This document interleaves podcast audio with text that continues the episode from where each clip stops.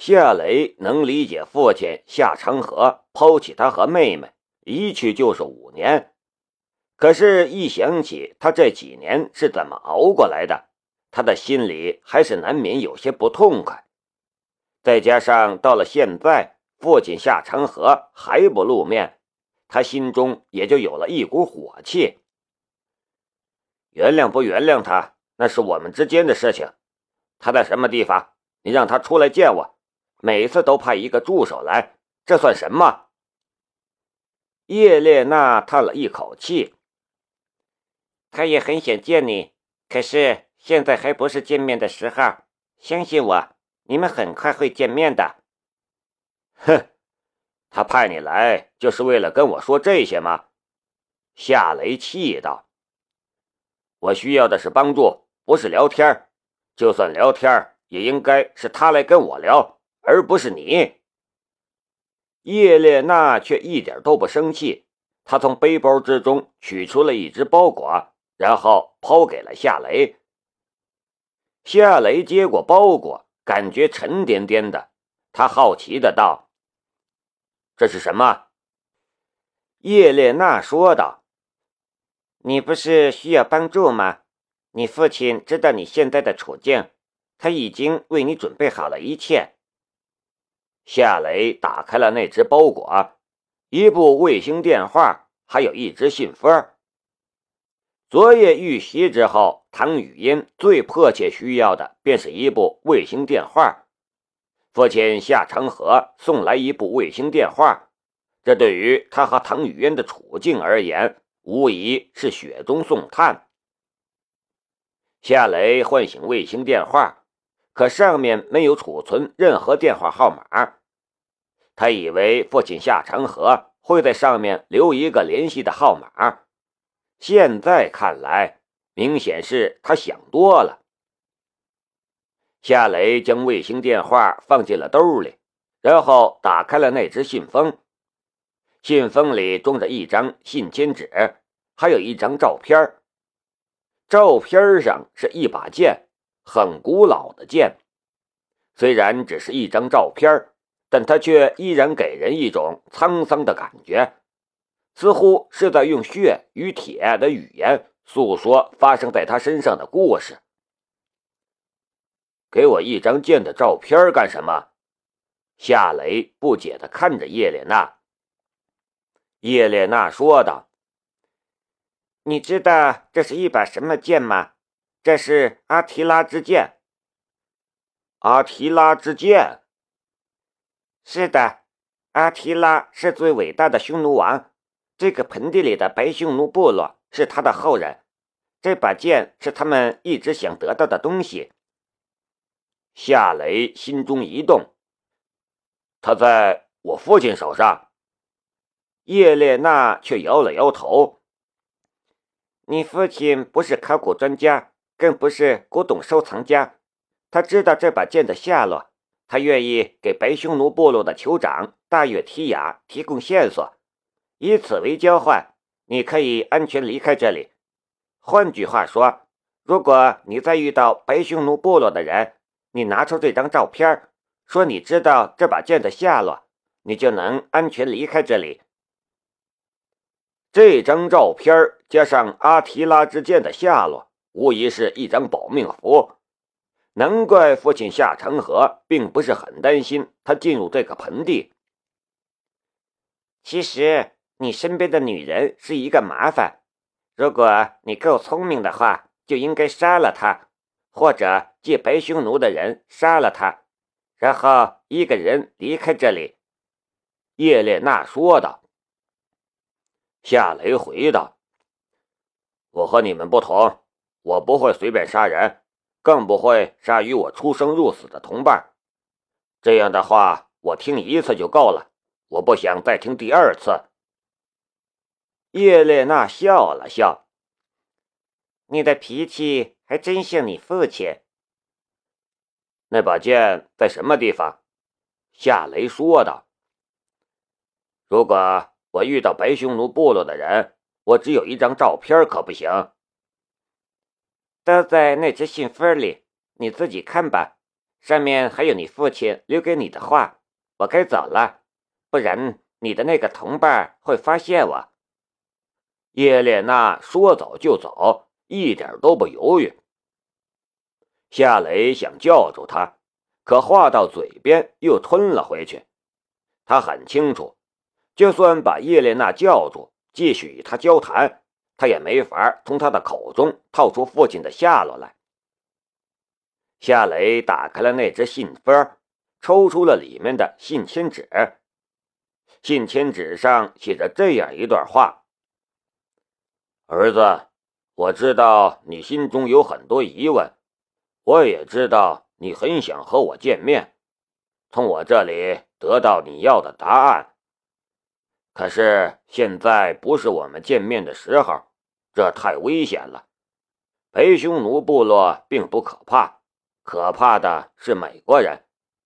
你应该很清楚，他们一直在追杀我，他们也想抓住你。他们很快就会来到这里，你应该提前离开。带上我给你的照片，还有信息，去见白匈奴部落的酋长大月提亚，与他谈判。他会交出那几个专家，大概也会放了你的那个幺零幺局的同伴。最后，请相信，我一直期待与你的重逢。信签纸的最后附上了一段文字，那是阿提拉之剑的信息。看到这段信息，夏雷顿时愣了一下。韩国神域集团，安锦剑，这不是安秀贤的父亲吗？真是没想到，匈奴王阿提拉的剑居然会流落到韩国。父亲还真是神通广大，这样的事情居然也知道。阿提拉之剑象征着匈奴王的权力，也代表着匈奴一族最辉煌的历史。它对安锦剑或者别的收藏家来说只是一件古董，但对于北匈奴族来说却是圣物，意义非凡。夏雷用火机将信烧掉了，但保留了那张照片。往回走的时候。夏雷放慢了速度，一边走一边琢磨该怎么向唐雨嫣解释卫星电话和照片的事情。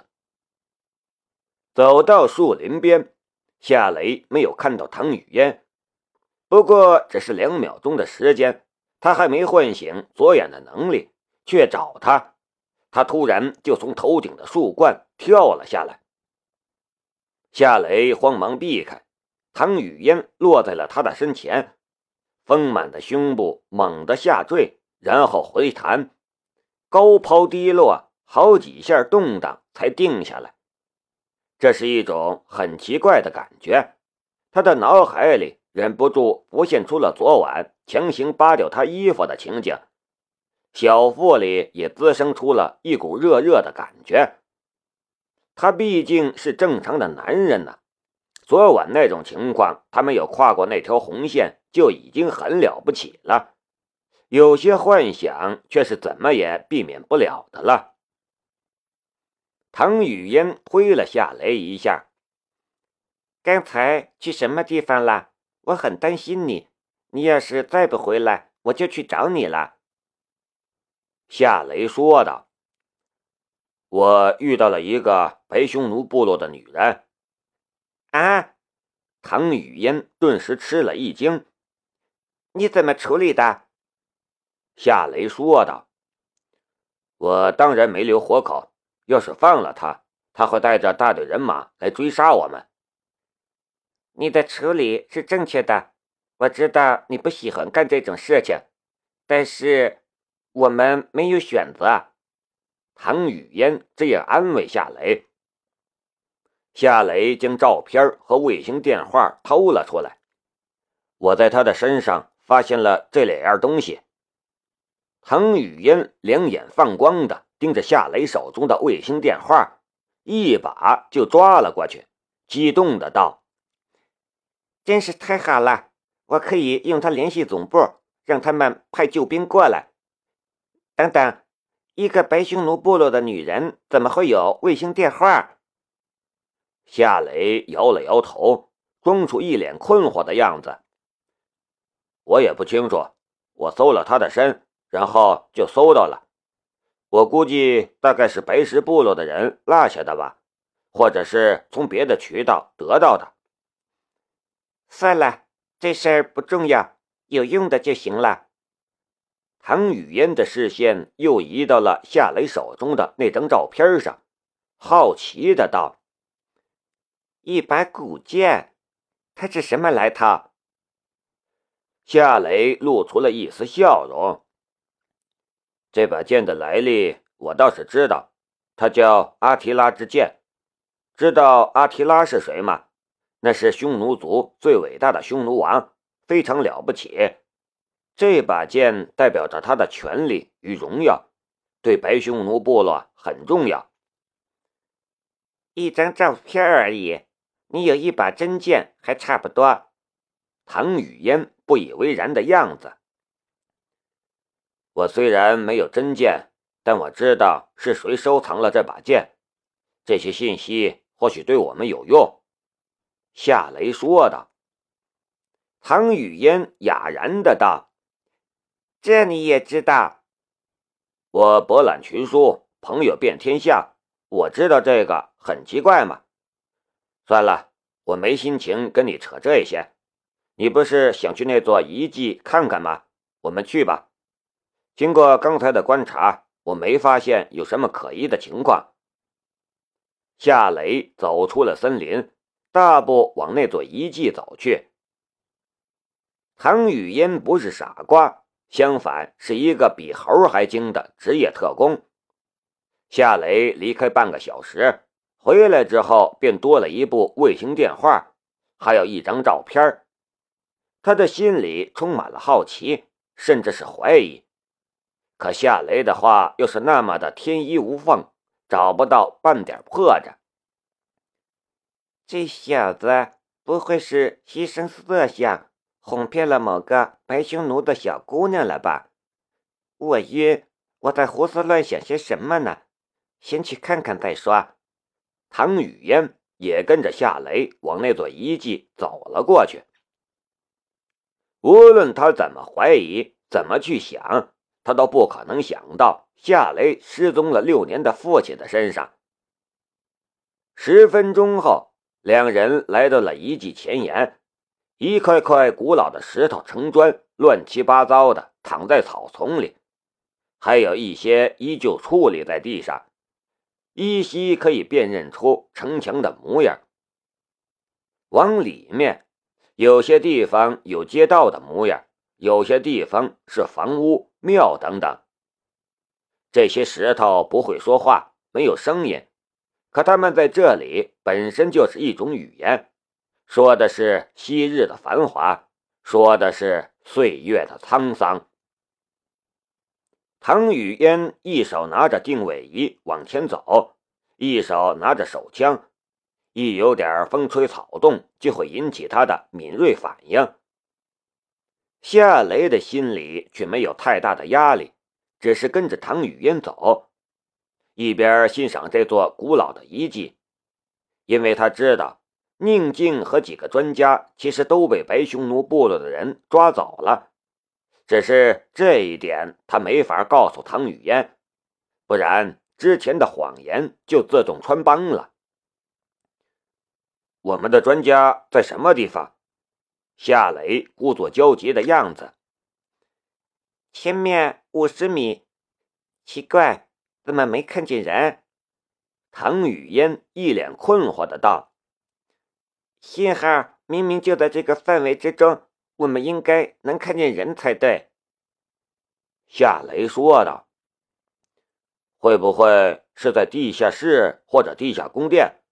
考古大都是在地下进行的。”“嗯，你说的有道理。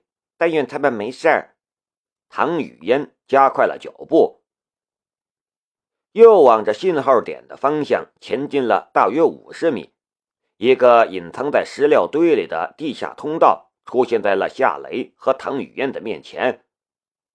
通道往地下延伸，黑漆漆的，不知道有多深，也不知道里面有些什么东西。不过夏雷和唐雨嫣都没动，因为两人都看见了，在通道的一块石阶上躺着一块发射器。定位器所接收到的信号正是由它发射的。轰隆隆隆隆隆隆，震耳的马蹄声突然传来。